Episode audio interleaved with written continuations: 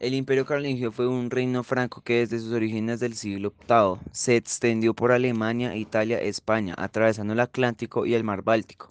Su principal y característico líder fue Carlomagno, que significa Carlos el Grande. No solo fue importante dentro de su imperio, sino que también fue uno de los monarcas más reconocidos de Europa en la Edad Media. Su monarquía fue catalogada como imperio por el Papa León III. Sus principales características de este imperio nace de la visión de Carlomagno de establecer el cristianismo en Europa, lo cual logró con su eficaz cambio en la cultura de diversas sociedades.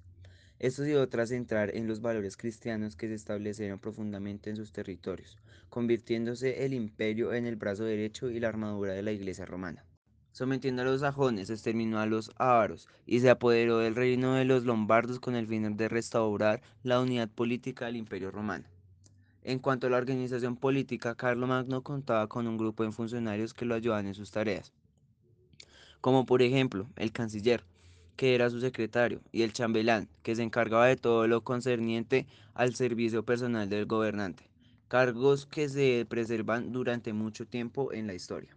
El reinado de Carlomagno se destacó por sus amplios avances a nivel cultural, al tal grado de denominar este periodo de la historia como el Renacimiento carolingio, ya que esto era lo que representaba para la sociedad de la Edad Media.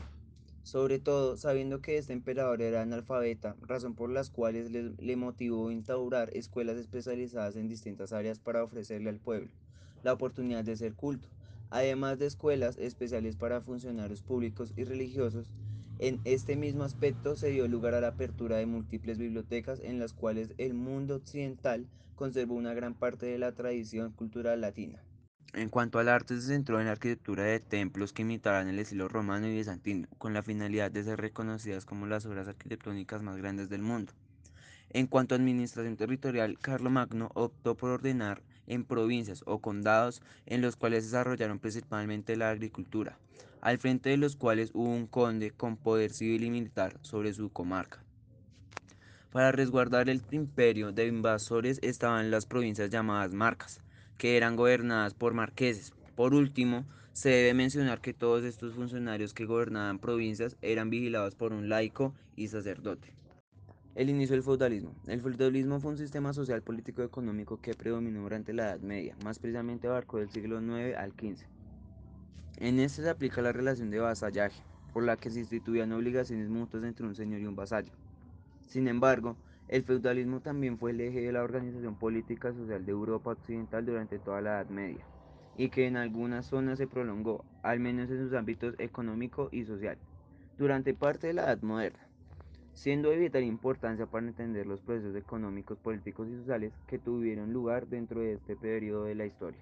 Para descubrir su origen debemos remitirnos a las grandes invasiones germánicas sobre el mundo romano, las cuales condujeron a la función de dos sociedades, la romana y la bárbara, colocadas a niveles culturales profundamente distintos, alterándose ambas y determinando la aparición de nuevas instituciones.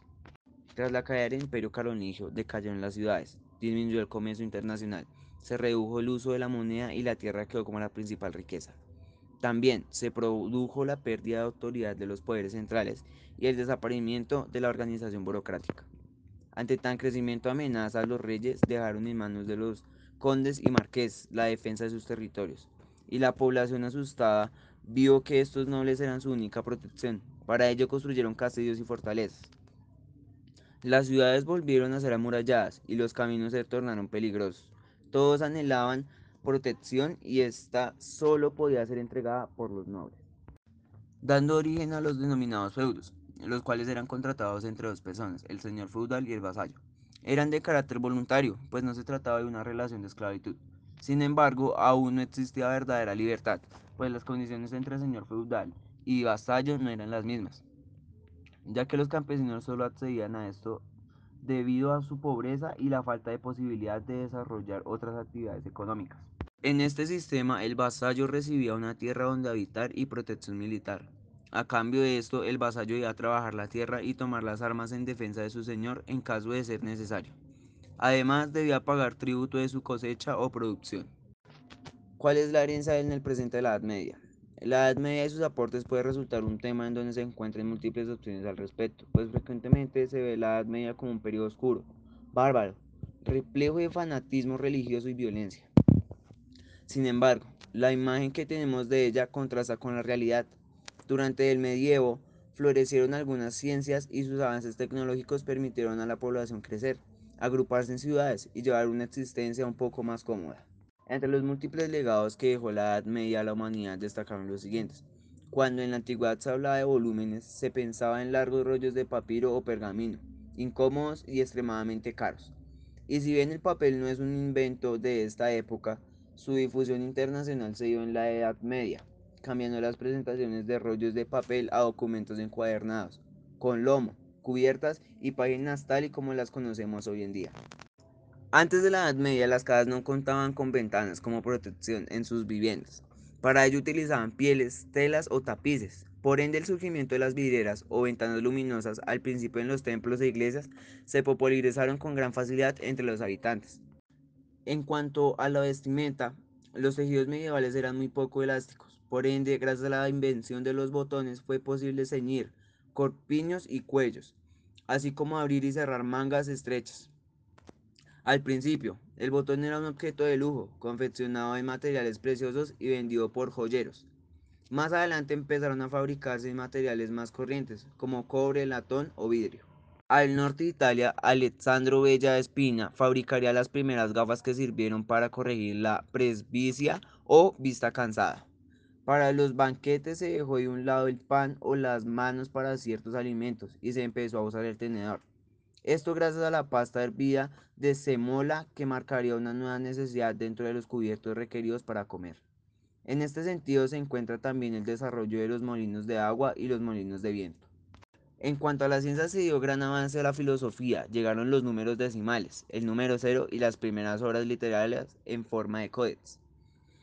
También se lograron grandes avances en materia de la fabricación de relojes para medir el tiempo con mayor exactitud y sin depender del sol. Además de adaptar los descubrimientos chinos a los campos de guerra y desarrollar las primeras bombas y granadas productos de mezcla de azufre, salitre y carbón. Los monjes empezarían con las bases para escribir partituras musicales diferenciando los tonos y sonidos de la pieza musical.